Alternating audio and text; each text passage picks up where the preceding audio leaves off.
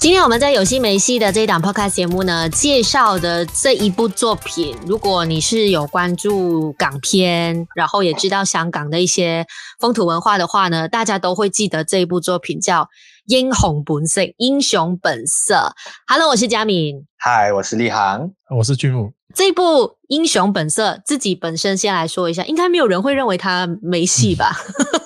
我我们今天是谈一二，我们是今天是谈一二三哦，一二三，对，整个系列，对，先从第一部开始吧。第一部我觉得大家普遍上就是觉得它是没有办法超越的经典了吧？对，嗯，它它是它它，如果我没有记错的话，它是香港电影学会所列出的什么一定要看的中文电影，就是一百部里面一定要听要一定要看的中文电影，就是其中一部。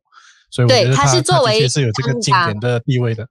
嗯，对，他是作为香港电影百年影评人票选最佳排行第一名的佳作，就是那时候他一推出，我们说的是第一部哦，第一部推出的时候就已经大受呃欢迎，然后也是当年普遍上香港电影的票房冠军，而且。在它上映之前呢，其实普遍上没有人是看好这部电影的，因为里头涉及的主角包括啊、呃，我们非常熟知的发哥，就是周润发也好，或者是狄龙。那个时候其实发哥他是所谓的票房毒药，呃，有一点像是说，可能他拍的一些作品都不会太火红。然后狄龙其实那个时候才被炒鱿鱼，然后张国荣其实。他虽然感觉没有太多的一些坏事缠身，但是有人会觉得说，那个年代张国荣只是一个花瓶，再加上可能导演或者是幕后的团队也好，其实大家会觉得不起眼。但是他上映之后，又是另一个佳话出现了。为什么会有那么大的一个？反差感，君武要不要跟我们分享一下？毕竟可能那个年代你会比较熟知一点，也还好吧。因为因为我记得这这部电影是一九八六年推出，哎，我是一九八三年出生的，所以 OK 那部电影才上映的时候，应该我才三岁吧。所以其实这部电影我是到蛮。蛮大的才开始接触这部电影，可是我现在在看回去这部电影，为什么当时会那么火红？我觉得最主要是因为吴宇森他自己创造出一个属于香港电影式的一个动作片嘛。然后我觉得这一个这一个动作片，除了为香港就是开创了一个拍电影的先例之外，其实它也一直被西方的呃怎么说好莱坞所一直重新。翻拍或者是一直在模仿的一个套路啦，一个一个拍拍摄电影的手法，就好像《Matrix》，我觉得是一个最怎么说，嗯，算是最经典的一个致敬他的一个作品吧，他的一个电影吧。所以，呃，当然我们还是看到一些，比如说韩国，尤其是我相信韩国对于呃这部《英雄本色》跟。里头的狄龙啊、张国荣啊、周润发这些角色是非常非常的崇拜的。然后我记得几年前有一部叫《Extreme Job》这部电影，其实也是有呃向这部电影的第二集去去致敬。那其实我看到这一幕的时候，我突然有一个有一个想法闪过在在我的脑海，你知道是什么？因为突然想，诶，其实他们是我们那个年代的 Avengers，你知道吗？不是，其实你会觉得哦，是他们就是坐在那边，然后就是也是复仇啊。其实电影这这部电影这三部，应该是说这三部电影，其实在讲的就是为了情义去复仇的。那 Avengers 其实也是复仇嘛。那其实你放回去，哎，八十年代这个就是我们那个时候看的啊，复仇者联盟，就是 The Avengers，对，华人华人版华人版，对，其实其实刚。其实刚刚就有提到韩国对于这部电影影响很深。其实我我在很多韩国，因为我毕竟对韩国文化有一点点的了解。那我我除了在那个《机不可失》action job 里面，你看到完全是基本上可以直接搬出来致敬。包括在很经典的韩剧那个《请回答一九八八》，嘉明应该有看过，很熟悉的。第一集就出现了那个，所以经常都会有讲到他们搞过中国文啊之类的的东西出现。然后据说他们很多韩国一线的综艺。综艺神那个刘在石啊之类，每一次都在节综艺节目上是会模仿他们的。我在想，为什么韩国现在一个大家觉得是影视大国了，我可以不讳言的说，韩国的影视作品已经完全超越香港了。现在来说，但是他们依然对这个香港的一个所谓港产片也好，以前香港的动作片，到现在还是迷恋的，不是开玩笑。张国荣到现在在香港听说，呃不，在在韩国现在还是很红。为什么他们这样多欧巴？这样多巨星，这样多帅哥，他们还会迷这种很很很纯粹、很 classic 的东西。其实我觉得这个是一个很特别的现象。我不知道你们会不会有这样子的感觉？因为其实我在看很早期的一些韩国电影的时候。他真的是有带有英雄本色这种感觉，英雄本色就像是一个华人动作片的一个始祖，这样当然没有到李小龙年代这么久远，嗯、但你可以看《Old Boy》也好，那些暴力美学，其实很多的部分都是跟吴宇森导演致敬的，就是这些场面，还有这些所谓英雄，还有这种道义兄弟情，我觉得真的只有港片拍得出这样子的感觉。其实我觉得他呃，刚刚俊武讲到一些重点，我我认同，但是也有一些我觉得还是有一些差异的地方。比如说《Avengers》这个例子好了，其实两部电影都是在提到英雄，但是在那个年代，为什么《英雄本色》它会那么的深入民心？是因为他的英雄不是属于高高在上的。你看我们看《Avengers》的时候，你会觉得哦，这些英雄人物。可能不是我们一般人可以达到的，因为他们可能会有一些我们不会有的超能力。但是英雄本色当时候他塑造出来的这些人物是属于很小的一些角色，然后他们不只是在电影哦，连他们在现实生活当中，比如说刚刚提到的狄龙，他那个时候。其实也是面临水深火热的情况，周润发也是，张国荣也是，他们就好像把自己真实的一个故事带入到电影里头，而且这个英雄片其实他把我们经常挂在嘴边的道义跟所谓的义气这一块，他又做了一个。很不一样的诠释，就是当去到结尾，特别是第一集的时候，当呃张国荣就是他饰演的这个弟弟，他本来是一个警察的角色，然后他一直觉得说，我就是要站在正义的一方，我哥哥是参呃这些黑黑社会的，他是跟这些人一起打混的，他做的任何事情，我就是没有办法认同。但是他最后的结局，他来了一个很大的转折，就是张国荣把枪给了这位狄龙，就是哥哥来。呃，阻止更多的一些悲剧发生。他把人对于善跟恶的这种人性，再把它推高一个层次。在当年香港，坦白说是很难得的，因为在《英雄本色》推出之前，很多的一些武打动作片都是古装为主，其实没有现代的这种英雄片是以这样的方式去诠释有关于英雄这个角色。所以我会觉得说。其实他可以火红到现在，即便我们重看这部经典的三部曲，依然是那么喜欢，是因为大家对于他诠释的道义这种情义结还是没有办法忘怀，大家喜欢这些人物之间的这种义气跟那个情感。嗯，我我觉得其实这部电影讲的除了是道义情义之外，其实我觉得为什么刚才佳敏提到一个为什么呃这一种英雄片可以在香港啊？我觉得就以香港的那个时候的氛围来说，我觉得最主要的是因为因为香港在那个时候算是一个经济在起飞的一个年代，然后你会发现在这种经济起飞的年代，你会发现这个社会的那个贫富构造其实是差很远的。那我觉得。其实，在英雄本色这三个人，他代表的其实就是香港这种中下阶层的那个人。那我们可以看到，就是说，比如说像狄龙这个角色，他本来就是因为可能家里的一些环境，他就加入黑帮，然后去就就做了很多事情，为了就是赚钱啊这些。然后他为了要保护自己的弟弟，然后他弟弟也不知道他在干这些事情，然后一直，然后我觉得阿妈这个周润发这个角色，他。就是很很代表的一个很道地的一个香港小人物的一个角色。那我觉得这个三个人放在一起，其实就是一个我觉得当时香港社会的一个写照吧。那我觉得到最后为什么人家会觉得，甚至我觉得它能影响到香港以外的人，是因为我相信很多国家，尤其是韩国，我觉得韩国在八十年代应该是比我们比香港是更糟糕的一个一个一个国家。那。在这一个怎么说？我相信我们马来西亚在八十年代也算不是一个很很辉煌的一个年代。那大家看到这，嗯，但是可能那时候更辉煌呢？啊，不知道了，我没有我没有活过那个时候。但是我觉得重点是这三个人他们在怎么说？他们做出了身为我们这些小人物不敢做的事情，就是为自己。为自己的家人、为自己的朋友、自己的兄弟去勇敢的去争取我们认为应该要得到的一些东西，所以我觉得它代表是可能哦，我们一向来可能遇到一些不不公平的事情、一些不好的事情，我们都不敢发生，因为我们会觉得说哦，我们就是一个社会的小人物，我们只是一个小沙子，我们什么都不敢做，不要做是最好。但是我们却有这样子的人。出来出头，敢敢发声，所以这些人就变成了我们的英雄。所以这个就是一个英雄本色所以这是代表我们觉得这个是我们生活的英雄。他像江明说的，他非常贴近我们的生活。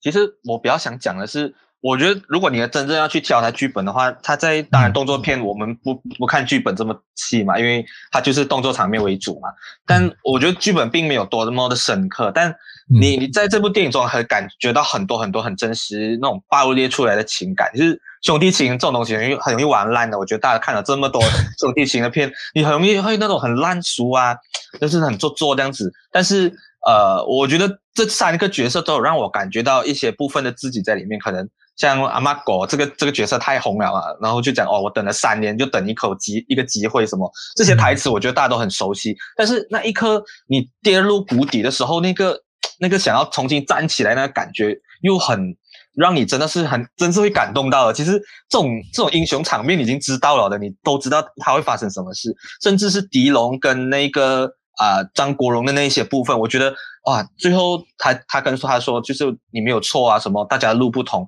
这些东西，我觉得整个在弟弟还有兄弟之间摇摆的这个这个角色，他都很让你有虽然有戏剧性，但是他却很贴近现实的。其实这些这些人物可能就是我们没有活到这样悲惨啊，当然我们也没有 没有没有需要被人家怎么怎么打啦，被人家打到这样惨，还是堕落到谷底这样，但。在这些男人之间的一个情感上面，我就觉得，哎，真的有男人兄弟情这种感觉。你可能交过的朋友啊，还是自己的兄弟，我自己有，我自己是有弟弟的，这种有点像是革命情感这种感觉。我觉得是你在看这个片的时候，你会有一些不一样的感触出来。我不知道佳敏作为女性会不会有 不一样的一个对这种兄弟情的看法？我不太可能会有兄弟情啦，就女生的 角度，对对对，就是其实你看这种呃英雄。呃，所谓的情感的东西，你还是会觉得说，哇，他们呃很难得的一个革命的情绪啊，还是怎么样？你还是会有。只是如果真的会引起太大共鸣的话，与以我自己个人的女性角度来说，其实真的会比较少。但是我会觉得说，它第一季除了我们刚刚提到的这个英雄的情感部分，它还有一个很大的特色是。我个人还蛮喜欢的。其实，在那个年代，或者是说以前的这种老港片哦，你看电影，很多时候会有一个转折点，都是出现在作品的后半段，就是可能靠近结局来一个小小的转折，或者是怎么样。但是这部作品，它其实在一开头，大概开始的三十分钟里面，它就一个转折了，就是这个马哥。跟狄龙他们两个本来是非常的呃意气风发的，本来是两个在印刷钞票，然后基本上无忧无虑在过生活的，转个眼，这个转折就出来，让大家看到他们怎么样从高处。跌下来低谷这个做法，其实也非常对应当时候香港可能呃小市民们的心声，就是诶，我们可能在那个时候，比如说金融风暴也好，或者是说香港的整体的经济的状况，让他们有这种感觉，所以这个英雄的人物刻画，在这个转折里面就刻画得非常的深刻，这个是我觉得说。第一季为什么可能有一些人觉得它太经典，没有办法超越的原因，除了是英雄的这个情深一开始给人家很好的一个印象以外，还有就是它剧情上的铺排其实是非常用心的。去到第二季，其实我也还蛮喜欢，呃，特别是张国荣他要离开，呃，应该是说在剧情里面在电话亭的那一幕，哦，非常经典的那个，太，太经典了吧？对对对，那个一九八八是不是有？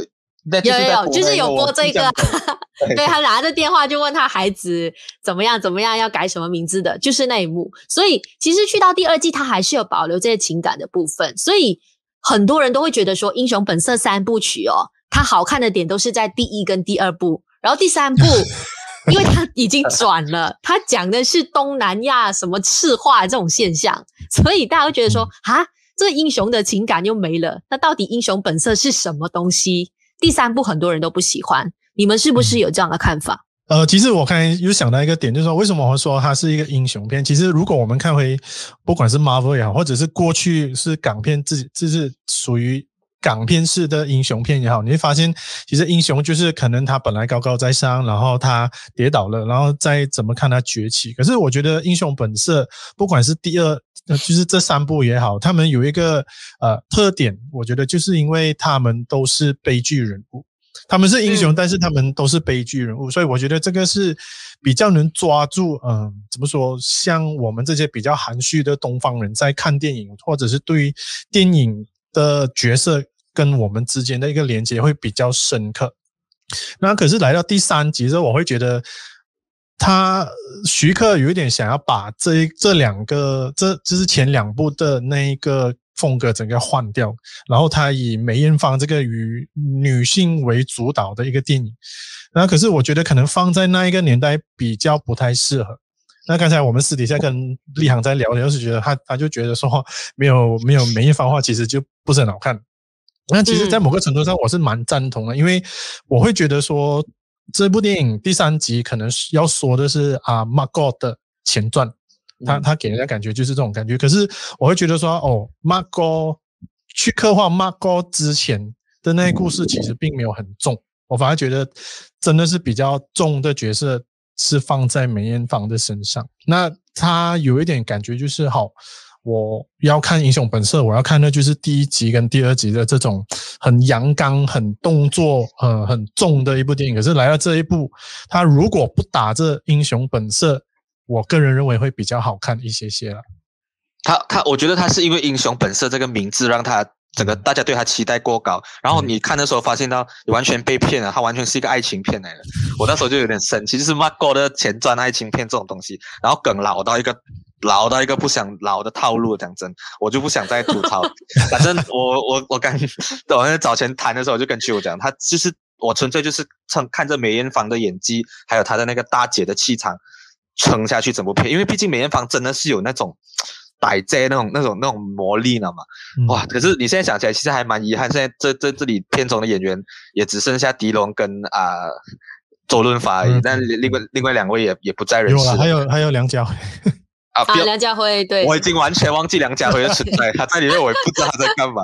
反正第第三集其实就是一个比较，我觉得他就是一个。还蛮奇怪的，什么那种那种共产党还是什么，就反正在越南发生的一段很奇怪的故事。然后我看完之后也并没有什么感触。然后他画质也比较不好，他唯一可取之处就是梅艳芳加上他的一些摄影，因为我。Netflix 的那个版本呢，其实是因为第一、第二集它应该是很经典，所以它有修复过，所以那个画质完全不一样的。嗯、第三集是没有修复的，所以它有一点很底片的感觉。当然，它在有一些夜景部分，啊、呃，黄昏的部分，我觉得是拍的还蛮不错，那个氛围有出来。除此之外没有了，还有剧情啊，什么逻辑啊，都完全是一塌糊涂的。但是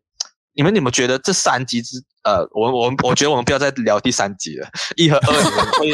可以不要这样子、哦。我觉得第三集还是很不，我我觉得是导演他他第三集的时候，他有意要把那个格局放大，但是他偏离了这部剧、嗯、这部电影的那个核心了，就是大家已经认定了英雄情深这个东西，嗯、所以你第三集你改个套路，其实就没有那个感觉了。但是我个人认为，啊、呃，我个人认为，如果他真的用心，呃，再加深 Margot 真的是我们只是谈 Margot 这个这个人的角色的话，哦，我觉得是可以的。他这部电影有一点像我刚刚在看的，我相信也是在 Netflix 可以看到，就是呃，角头的龙榴莲，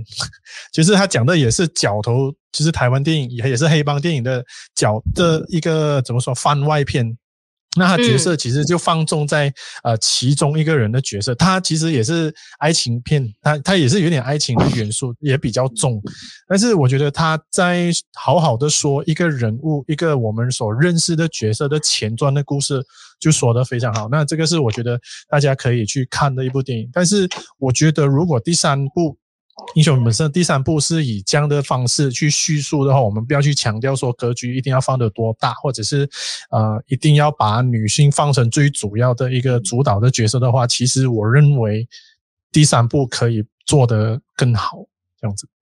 但如果前两部的话呢，我我的我的想法是说，哎，你们两个对于一和二，因为它还还算是一个蛮明显的不一样，你们会比较喜欢哪一部？我两个都喜欢诶、欸，我觉得是。不同的层次，就第一个可能比较是，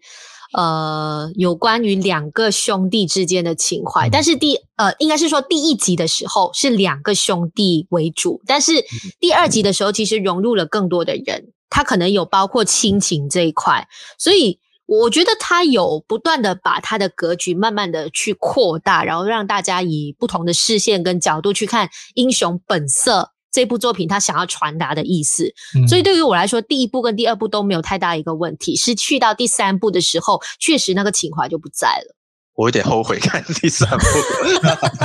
哎、欸，第三部之后还有什么新英雄本色？什么英雄本色二零一八？那些更不值得一提吧？那些那些就算了，那些完全不需要提，浪费时间。但但是我个人认为说，呃，虽然说第一集跟第二，它呃第二集是第一集的续集，看起来有一点像是第一集拍出来。票房太好，然后第二集是势必一定要拍出来的感觉，因为马哥你在第一集就已经弄死他了，你第二集要硬硬给他一个兄弟，好，我觉得好扯那个，对对对。可是我觉得，我个人会觉得说，这两个除了马哥这个这个两兄弟的角色感觉有个突比较突兀一点之外，我反而觉得他从第一集到第二集的，嗯，整个怎么说，他的情绪。他整个情绪，或者是呃那个宋家，就是呃狄龙跟张国荣这两个兄弟的这个整个情感的延续，我觉得是延续的还蛮不错的。嗯，啊，只是说有一些东西，像他的剧本真的有点欠缺的，比如说张国荣跟他的老婆的那个这这两个人的关系，从第一集就没有好好的发展，然后来到第二集就更加好像，哎，他的发展似乎有一点没有。去到一个我们认为，诶，有一个不错的一个一个一个落幕这样子。可是我觉得在第一集跟第二集这这这两个氛围或者是情绪是连续的，还蛮好的。就是你不会觉得说，哦，看第一集之后再看第二集，诶，嗯，他那个整个整个情绪转折又不同了。只是这个周润发这个兄弟还是有点古怪了。然后我我反而觉得第二集是由呃 Zack 石金，石金是啊，是由石金这个资深的前辈演员，真的是演得非常好。我觉得他是，他是第二集里面我认为是演得最最好的一个人。他整个那个情绪、那个表情、那个内心的挣扎，真是有一点堪比张国荣在第一集的那种挣扎的情绪是更加好。其实，那如果是谈主演的话呢？你们会比较喜欢谁？我我先说我的，我其实啊、呃，普遍上大家注意到《英雄本色》都会把焦点放在发哥，大家都很喜欢周润发在里面意气风发的那个感觉，就是大热天要穿一个外套，然后。呃，枪战的时候一定要两个手都拿着一把枪的那种英、那个、英雄的那种感觉，大家都喜欢。那个是必备耶，那个是你知道那个是 多么经典的 icon 了嘛？那个已经可成为 icon 了。是，所以大家会觉得说，那个标志它其实就是那个时候英雄本色它带给大家的一个新的感觉，就是它已经引领香港的港片走向另外一个新高度了。那。撇开周润发不说，我不知道你们两位想不想想不想谈他，但是我个人会比较想要提到的是张国荣，因为其实呃，狗狗这个他在很多的电影作品或者是以往他出演的一些呃剧集也好，其实我本身经常会看到的是属于那种比较优雅，然后比较气质型、有魅力的狗狗，但是在英雄本色，你看到张国荣，其实他把那个叛逆的。行为演得还蛮津津有味的，就是你好明显看到说这个角色就是啊，这 C G 娜每次出现在不该出现的地方，然后要等人去救他。我觉得张国荣有跳脱出我以往对于他的那个形象，我蛮喜欢张国荣在《英雄本色》的出演的。其实我你们呢？我自己最喜欢的一个里面的角色是张国荣，因为其实我、嗯、呃，当然那个时代我没有没有机会真正看到他很多的表演，但再往后可能像《霸王别姬》之类的，我都觉得张国荣每一次的表演都给我很多很多的惊喜。其实，在这一部里面，看似这个角色蛮容易去拿捏的，就是很洒脱，但我很喜欢他这种，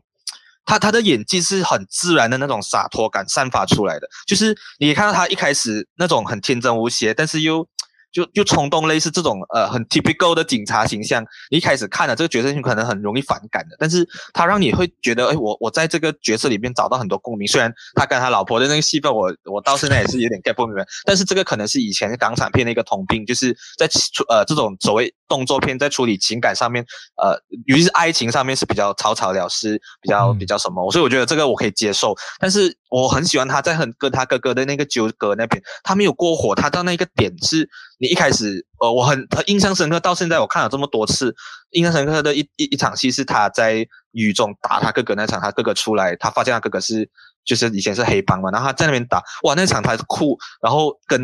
狄龙两个人之间那个化学反应，还有他那个诗经里的纠葛，我完全感受到，我觉得张国荣真的是会演戏的，你在那一场就完全觉得他这一场的情绪全部爆发出来，当然不用讲第二集电话亭那场这么经典的。的一场一场哭戏，然后一场呃很很跟自己家家里家人呃类别的那一场戏，我觉得他在这些很细节的方处理方面，我都觉得非常到位的。就呢，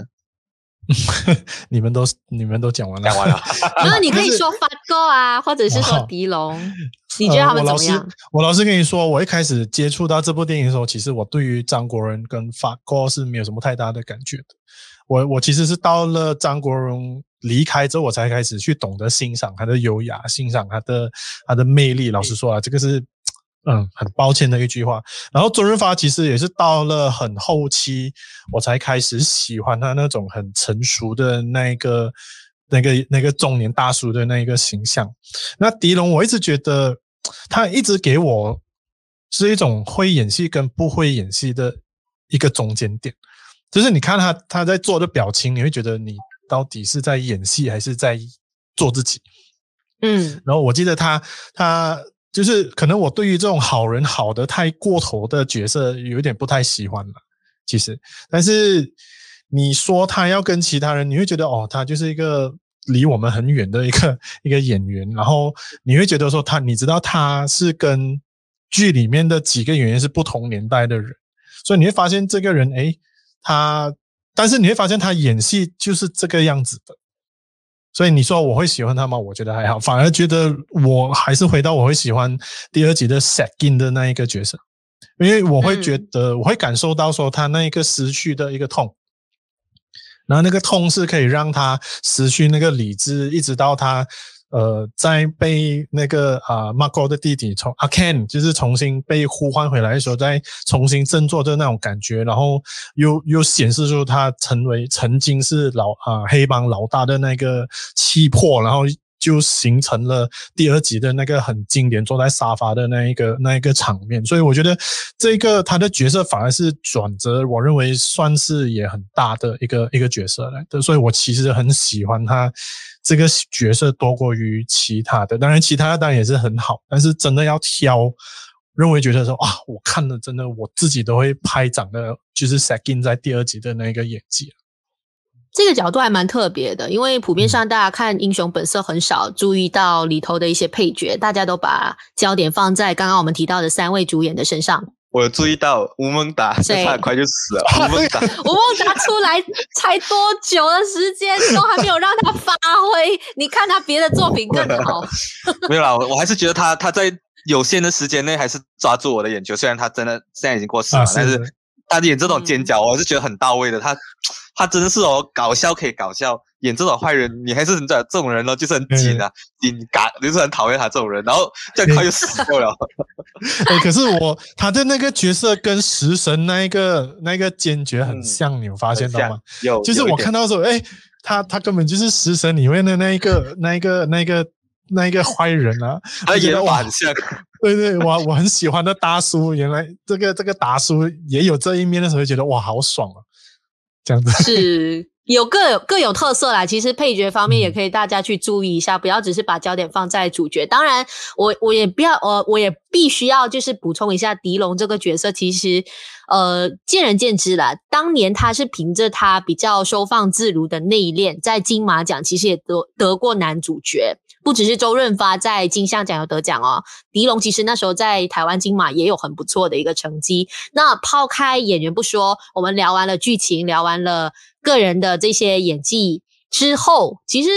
这一部电影很多人会把它誉为是暴力美学的一个很重要的参考，因为我们看，比如说经常提到暴力美学，如果是提西方的一些作品的话，大家马上会联想到一个重要的人物，就是昆汀。啊，Tarantino。那、嗯、对，那如果是聊到中文市场的话，大家会把《英雄本色》搬到台面来进行更多的一个讨论。我觉得其实，嗯，这一部作品它的暴力美学不在于你只是看它子弹横飞，或者是说啊、可能纵火这种战场而已，或者是有任何的一些血腥画面。除了这些我们一般上认定的暴力美学以外，其实导演他融入了他自己本身的特色，就是有关于人物之间的塑造，再加入这个暴力美学当中。就是你看这些角色跟这种呃爆破的场面。呃，碰撞在一起的时候，其实你会发现这部影片它有一个很独特的张力，就是你会跟着这些角色的情绪不断的去呃，把自己的情感也推到最高的一个点，因为你知道这个角色他的那个愤怒的情感有多少，或者是说你知道他紧张不安的情绪有多少。也就造就了可能我们对于这个角色的共鸣，会对于电影当中的暴力美学又有另外一番诠释。就是你会觉得这些呃非常血腥、非常壮观的暴力场面，它不是视觉的盛宴而已，它是有血有汗有肉的。立航会不会这样子看？对我来说，因为吴宇森的暴力美学已经是一个 icon 了。我上电影课的时候，老师也很常播的。那时候对我男神来说看得很爽哦，可以看英雄本色这种片段，然后那个双枪之类这些，我觉得大家都很熟悉。那我其实觉得最大的对我的一个感觉是艺术性嘛，暴力美学能做到艺术性，嗯、听起来很怪，是不是？这种爽片那有艺术性哦，大家一定会这样子讲。我觉得有诶，这种东西你要做到一个极致，不是随便拿那个枪随便飞两下，它就是有那个暴力美学。你必须要配合摄影整个场面的那个调度。吴宇森在这方面做得很好，场面调度加摄影那个运镜，他呃，尤其是第一第一集有我印象深刻，除了那个双枪那几幕都拍得很好之外，他有一场在停车场用那个呃什么滑滑的东西滑过去，用枪扫射的那那几场戏，然后第二季的结尾部分，嗯、哇，一个。三个人操完整整个军队这样子的感觉，虽然很很不很不呃很不贴切啊，当然是很很离地的这种东西，很没有逻辑的。呃，但这个就是也是吴宇森的一个风格，他的东西就是这样子的。所以你看起来，我觉得是整个搭配加上他的 background music，他的配乐很带感，然后整个东西是一个对我来说就是爽片艺术片的一个类型呢，它就是一种商业片拍到极致，你可以拍到这样子一个一个题材一个。氛围出来，让大家这么多年都会记得你。你躲到现在看了这么多次，我还都会记得一些场面。它就是一个很成功的地方，它就是把艺术性达到极致，爽片就是可以这样子拍的。我觉得这个是吴宇森导演最大的一个成功。我我蛮赞同刚才建明讲的，就是呃角色跟那一个动作的一个结合啊。比如说，其实我们看第一集啦，真正呃所谓的动作担当就是周润发而已啊。因为周润发的 Marco 的角色本来就是属于这种比较冲动型的，他比较呃浮躁，他的人就是觉得不公我就是要就是要打的那一种，所以通常这种双枪也好，机关枪扫射也好，其实这些动作的担当都是在周润发的身上。所以其实你在看呃这宋宋家两个兄弟，其实都很少开枪的，因为他们是属于比较内敛的人，所以这两个人在在讲兄弟情，就是属于比较内敛的时候。所以这两个人就很少开枪，有很少开枪的这个动作，那担当的都是周润发。所以我觉得像佳明讲的这种第一集，我反而就会比较明显一点。但是来到第二集的时候，我突然会觉得说，像刚才李海洋讲后面的决战的那一个部分，就有点像是豁出去，就是有多少子弹我就开多少，我多少支枪我就开多少支枪，我连刀都拿出来了。可是，